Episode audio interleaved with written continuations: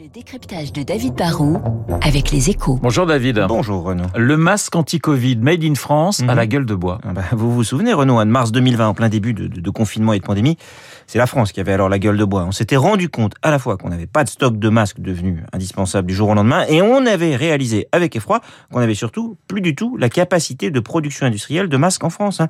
Pour un produit devenu essentiel et pourtant finalement très basique, nous n'étions pas souverains, mais totalement dépendants d'un made in China qui, à ce moment-là, avait un peu d'autres clients à livrer dans le monde.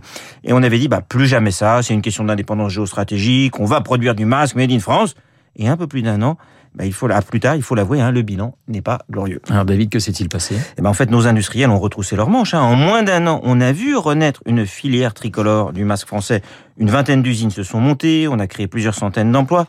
Mais l'heure n'est plus au bel élan national. hein. Et ceux qui commandent des masques par millions, les, grands distributeurs, les pharmaciens, les administrations, recherchent quoi? Le meilleur prix. Et sur ce créneau, bah, le masque, masque chinois à quelques centimes est moins cher que le masque bleu-blanc-rouge à 10 centimes environ.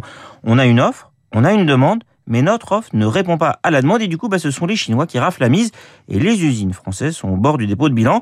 Les pouvoirs publics ont commandé beaucoup de masques, c'est vrai, mais sur la durée, on ne peut pas rivaliser avec le low cost made in China sur des produits aussi banalisés. Sur la durée, vous le savez, le marché a toujours raison. David, est-ce que l'on peut encore faire quelque chose? Bah, c'est cruel, mais je crois qu'il faut surtout qu'on se pose les bonnes questions. hein. Pour les masques, la priorité est-ce de produire des masques chers dont personne ne veut avoir des stocks. Et sur l'industrie en général, c'est sûr qu'on a besoin de relocaliser, mais il faut s'en donner les moyens. Il faut avoir une vision stratégique, il faut aussi continuer et amplifier les baisses d'impôts et de taxes pour que nos usines soient compétitives. Il faut que nos politiques et notre administration euh, légèrement bureaucratique arrêtent de nous imposer des normes, des surnormes et des règles qui ne pénalisent que nous et qui globalement en fait ne changent rien mais on doit chercher aussi à se différencier. On doit miser sur des secteurs d'avenir dans lesquels on peut innover. Hein. On ne va pas faire revenir ici des usines qui ont fermé, mais on peut chercher à attirer des investissements dans de nouveaux secteurs.